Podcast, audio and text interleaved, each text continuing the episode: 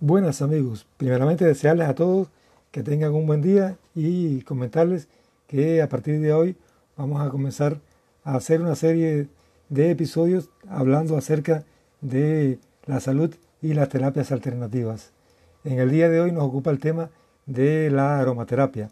La aromaterapia es una técnica de terapia, como bien dice su nombre, que trabaja con los diferentes tipos de olores. La aromaterapia es una disciplina terapéutica que aprovecha las propiedades de los aceites esenciales extraídos de las plantas aromáticas para restablecer el equilibrio y la armonía del cuerpo y de la mente para beneficio de nuestra salud y belleza. Decimos nuestra salud y belleza porque no solamente es a través del olfato, sino también se puede utilizar en cremas, jabones y otros componentes que pueden servir para mejorar la textura de nuestra piel o eliminar en algunos casos las arrugas y otras cuestiones que pueden quitar parte de nuestra estética, como las manchas. La palabra aroma significa olor y terapia, tratamiento diseñado para curar.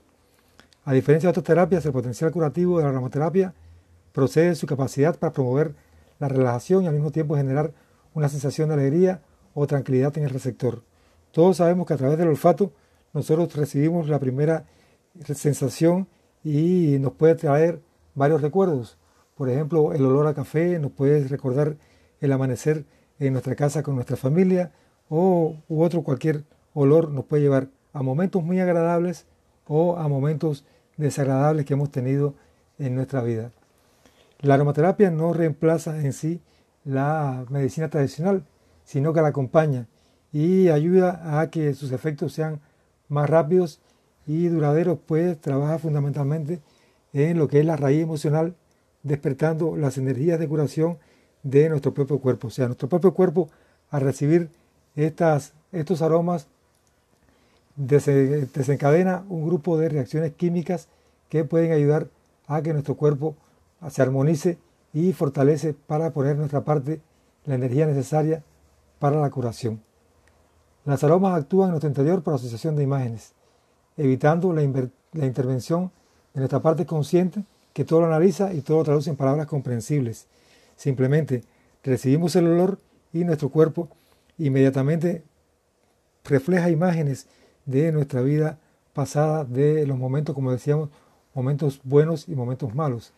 He visto en algunos lugares que consideran la aromaterapia como el lenguaje del alma, todo lo que el cerebro percibe a través del olfato y lo lleva al área de las percepciones espirituales, armonizando nuestro cuerpo energético y accediendo de este modo a la regulación del área física que necesite ser reconstituida.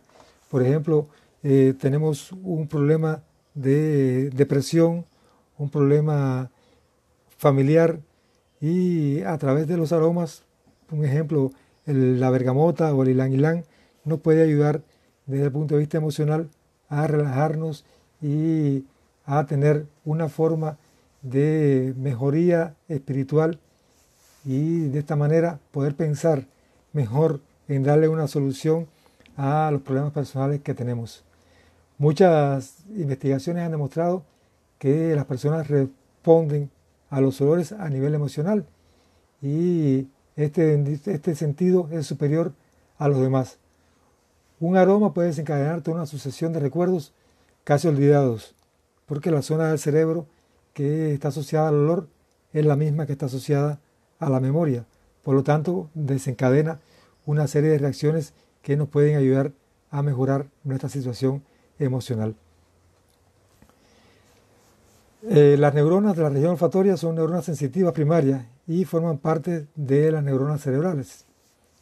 Entonces, los aceites esenciales pueden extraerse de el tronco, de los tallos, de las raíces, de las hojas, de las flores, de los frutos de las plantas y son colores característicos de cada uno de ellos. Por ejemplo, podemos hacer la menta, la bergamota, el ylang eh, la manzanilla, entre otros muchos.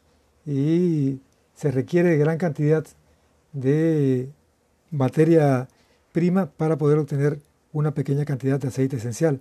Por eso es que los aceites esenciales puros son tan caros. Un ejemplo, se necesitan 30 rosas para extraer una gota de aceite esencial de esta planta.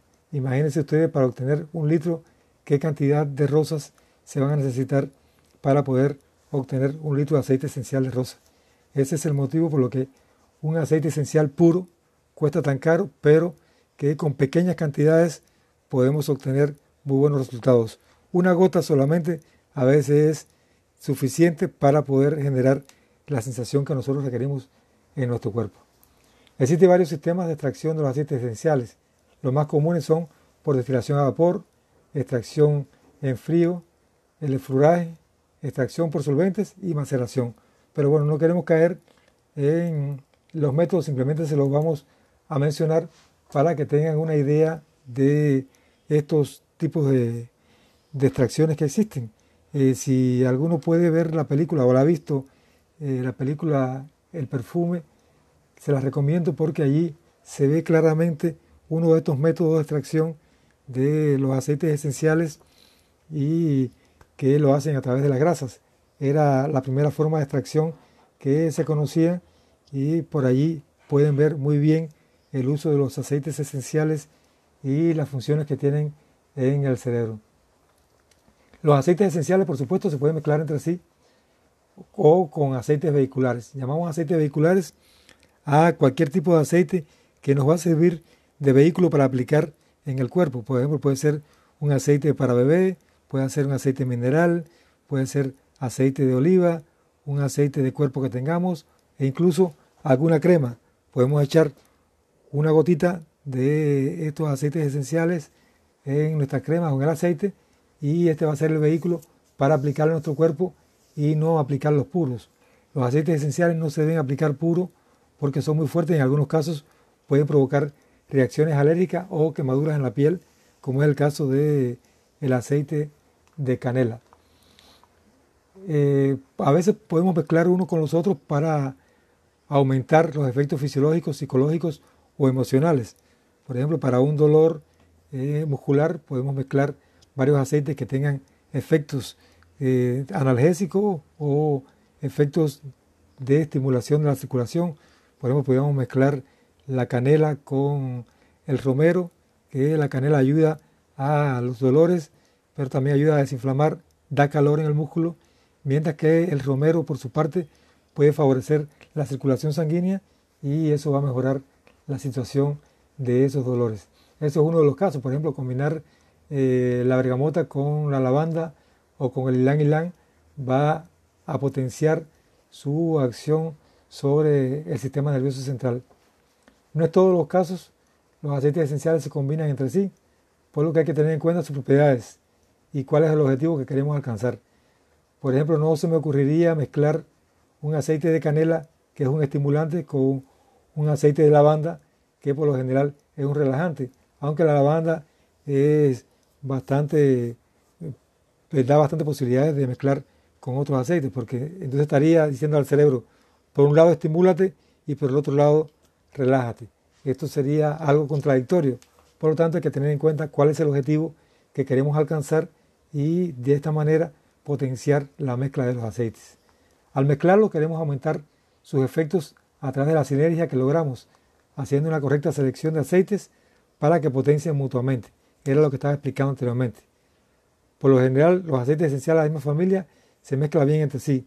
Por ejemplo, cítricos con cítricos, eh, la bergamota, la naranja, el limón, el pomelo, todos ellos se pueden mezclar entre sí. O los provenientes de flores, como puede ser la rosa, el jazmín, el ylang entre otros. Hierbas con hierbas, como puede ser la hierba luisa, el romero, eh, la manzanilla, entre otros. Eh, flores y cítricos también se pueden mezclar muy bien entre sí. Y eso, bueno, eh, podemos hablar más adelante, en dependencia de lo que ustedes necesiten, de cómo podemos mezclar todos estos aceites y obtener un resultado más objetivo y positivo para lo que nosotros queremos. Eh, en este sentido, bueno, quería que ustedes eh, a través de su comentario me puedan decir qué temas son los que, ustedes quieren que, que conversemos, Eh, ahora comenzamos con la aromaterapia, estamos hablando de ello, pero tenemos una amplia gama de la salud y las terapias alternativas, aquí haciendo un paréntesis que puede ser de acupuntura, reflexología, acerca de la prevención de enfermedades, podemos hablar sobre los efectos de la masoterapia, etcétera. Ustedes pueden preguntarme acerca de diferentes temas y más adelante podemos tratarlo para poder hacer los programas en dependencia de sus necesidades. Ahora bien, ¿cómo se clasifican los aceites? Por su consistencia, se clasifican en esencias fluidas, que son líquidos volátiles a temperatura ambiente, que son los que generalmente utilizamos. Estos aceititos que ponemos muchas veces en el difusor o que lo usamos directamente sobre la piel con un otro aceite, son las esencias fluidas, porque al entrar en contacto con la temperatura ambiente se volatilizan y pueden hacer que nosotros podamos oler sus eh, aromas. Los bálsamos, que son un poquito más espesos, son poco volátiles y a veces sufren procesos de polimerización, por ejemplo la copaíba, el bálsamo de Perú, el benjuí, eh, una que se utiliza mucho en la selva, que es el ojé, que al extraerlo hay que echarle un poquito de alcohol para evitar que se polimerice. Las oleoresinas, que tienen el aroma de la planta, pero son más concentrados y son líquidos muy viscosos o sustancias semisólidas, como el caso del caucho, el chicle, la resina de pimienta negra, la resina de páprica, entre otras. Son generalmente cuando uno ve un pino, un ejemplo, y ve por fuera que tiene unas resinas que son bien viscosas, incluso casi sólidas, esas son las oleoresinas. Por otra parte, eh, se puede, por su origen, se pueden clasificar en naturales, en artificiales y en sintéticos. Los sintéticos se pueden encontrar bastante en muchos lugares y son muy baratos, pero bueno, vamos a, ver meramente los naturales. Los naturales son aquellos que se obtienen directamente de las plantas y no sufren transformaciones físicas ni químicas posteriores debido a su rendimiento tan bajo, son en extremo costosos. Era el ejemplo que le ponía de la rosa, que son muy costosos porque requieren de altas cantidades para poder obtener un poquito de aceite. Los artificiales, bueno, se obtienen a través del enriquecimiento de la misma esencia de uno o varios de sus componentes. Por ejemplo, la esencia de rosa, el geranio de jazmín se pueden enriquecer con linalol o la esencia de anís se puede enriquecer con la sustancia anetol. O sea, la sustancia natural se enriquece con otra sustancia y ya se convierte en artificial. Y los sintéticos, que son obtenidos por combinación de componentes generalmente químicos y son más económicos. Son los más utilizados como aromatizantes, como saborizantes. Ejemplo, la aroma de vainilla que te venden, la de limón, la de fresa, a bajo precio, esos generalmente son sintéticos, son completamente artificiales. Entonces, bueno, los aceites, en dependencia de para qué lo vamos a utilizar, se pueden eh, poner en diferentes grupos. Por ejemplo, Vamos a poner un ejemplo de algunos porque son, está dividido en varios grupos y, por ejemplo, para las dolencias musculares se puede utilizar el, el blanco, el ciprés, la hierba luisa, el quión o jengibre, el pino silvestre, el romero, etc. Para cuidado de la piel y belleza, el titrí o árbol del té, la bergamota, el geranio, el naranjo amargo, la lavanda, la manzanilla, milenrama, pachulí, entre otros muchos. Para problemas respiratorios, el rey es eucalipto, también la menta, el cedro, eh, el tomillo, entre otros. Y así sucesivamente podemos ir viendo cada grupo para qué se utilizan. Por ejemplo, hay aromas vigorizantes, como el caso de la violeta, el amín, la rosa, el tilo, la mandarina, la melisa, el nardo, el neroli, que no es más que el obtenido de la flor de azar de la naranja, entre otros. Ahora, ¿cómo se puede administrar los aceites esenciales? Bueno, hay varias vías. La primera es la vía oral, pero la vía oral es la menos utilizada porque solo se puede utilizar por prescripción médica y no cualquier aceite. No los aceites esenciales que te venden, no todos se pueden tomar por vía oral, porque pueden provocar intoxicaciones o quemaduras incluso en el tracto digestivo. Estos aceites que se toman por vía oral generalmente vienen ya eh, en preparaciones médicas, dosificados y se venden en las farmacias. No es cualquier aceite que podamos tomar. Entonces hay que tener mucho cuidado con esto, porque por ejemplo hay aceites que nunca deben tomarse por vía oral, como son el de jazmín, el de rosa, el de benjuí y el de olíbano. Así que mucho cuidado con el tomar los aceites esenciales si no vienen dosificados o preparados y que diga expresamente la administración por vía oral. La vía rectal es una de las mejores para medir la rapidez de acción y eficacia fuera de lo común de estas esencias frente a numerosos casos agudos. Por ejemplo, eh, cuando hay una situación muy fuerte de hemorroides, podemos hacer un, eh, un supositorio, puede ser con glicerina sólida y vaselina, eh, la, glicerina sólida, vaselina sólida, le echamos una gotita de un aceite esencial y eso se pone en la refrigeradora envuelto en papel metálico. Cuando está endurecido ya está hecho el supositorio y se pone por vía rectal y se obtienen resultados muy rápidos para hacer que las venas hemorroidales absorban y pase a la vena cava que distribuirá los activos aromáticos por todos los órganos. La forma de supositorio se recomienda también en pediatría, en casos, por ejemplo, de fiebres, puede ser con una manzanilla, y evita así la entrada a través de sistemas digestivos. Estas son muy buenas ventajas que hay que tener presentes a la hora de hacer un tratamiento. Bueno, la vía olfativa, que es la vía que más se utiliza en la aromaterapia, ya que los receptores en la nariz se comunican en fracciones de segundo con, con un poquito de moléculas nada más que llegue, detectan el olor y a nivel inconsciente el cerebro límbico, que es el encargado de recibir toda esta información, responde a través de los neurotransmisores y lleva la información con la, conjuntamente con las hormonas al resto del cuerpo, provocando así el efecto deseado. Esto está indicado para personas que no pueden ingerir medicamentos o por condiciones del sabor de los aceites esenciales en el caso que puedan ser digeridos. Una formas más sencillas de inhalar un aceite esencial consiste en poner unas gotitas en una toallita, en un papel y un pañuelo y acercarlo a la nariz para olerlo y hacer que inmediatamente se produzca el efecto necesario. Estos aceites podemos también llevarlo a eh, los difusores que muchas veces vienen con una vela debajo, se le pone la vela, se echa encima agua con los aceites esenciales y se va desprendiendo el olor por el efecto del calor. En algunos casos, por ejemplo, yo he tenido pacientes que no pueden dormir y les digo, echa una gotita de aceite de bergamota y la y lavanda en un pañuelito, ponlo debajo de la funda y acuéstate. Y con ese olor, después me han contado que han dormido perfectamente y han tenido un sueño reparador.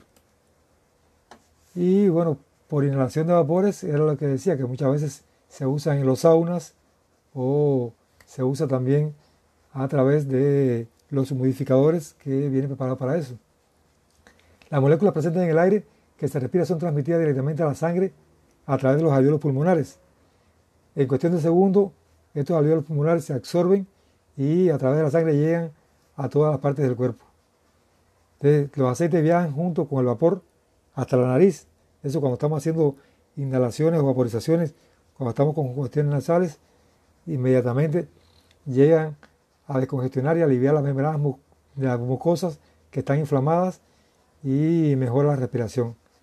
A medida que inspiramos más a fondo, el vapor del aceite alcanza las vías respiratorias bajas y llega hasta los pulmones, con lo que calma la tos y el pecho congestionado.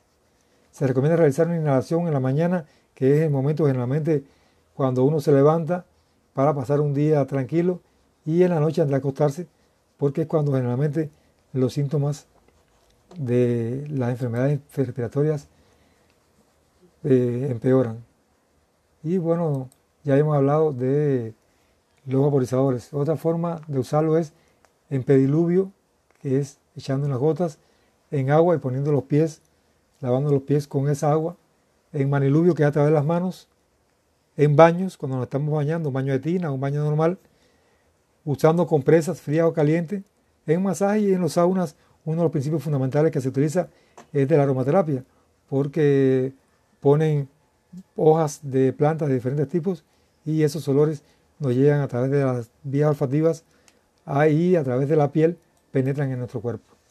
Bien, entonces hasta aquí una forma general de la aromaterapia que pudiéramos hablar en otro momento acerca de los principios de algunos de los aceites esenciales. Eh, quisiera, bueno, saber sus opiniones y, como le dije anteriormente, que me digan cuáles son los temas principales que quisieran abordar y si quieren hablar de alguna enfermedad específica, de cómo tratarla a través de las terapias alternativas. Ah, pues nada, desearle una vez más que tengan un lindo día y muchas gracias por escucharnos. Hasta un próximo encuentro.